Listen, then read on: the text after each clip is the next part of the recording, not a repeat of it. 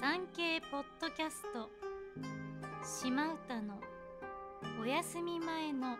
百人一首。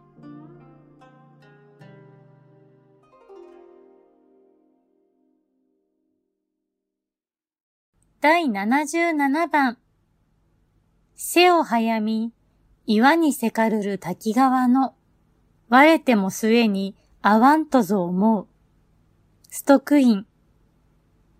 川の背の流れが速く、岩にせき止められた急流が一度二つに分かれても再び合流するように、愛しいあの人と今はたとえ別れていても、いつかきっと再会し、必ず結ばれるものだと思っています。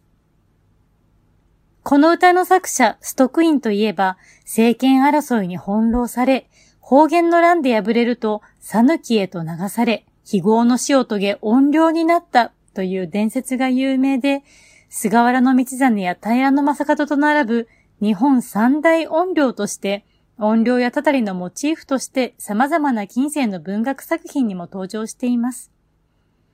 たくさんの怨霊伝説が残されていますが、今鏡には、寂しい生活の中で悲しみに暮れ、病気も年々重くなっていったという話はあるものの、自分をそこに流した者への恨みつらみという話はなく、配流先の讃岐で国府役人の娘との間に一男一女を設けています。それなりにお幸せであったなら何よりなのですが。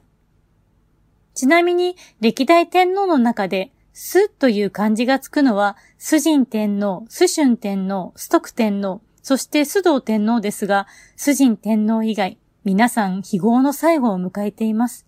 また、徳という漢字のつく天皇、皇徳天皇、安徳天皇なども同じように無念な最後を迎えており、その両方の漢字が入った崇徳天皇は日本史上最も恐れられたお方と言っても過言ではないかもしれません。ちなみに、すという漢字。そっくりですが、たたりではなく、あがめるです。音量を恐れ、お名前に崇める、徳といった漢字をつけることで、それをなだめようとした音量信仰から来るものなのでしょう。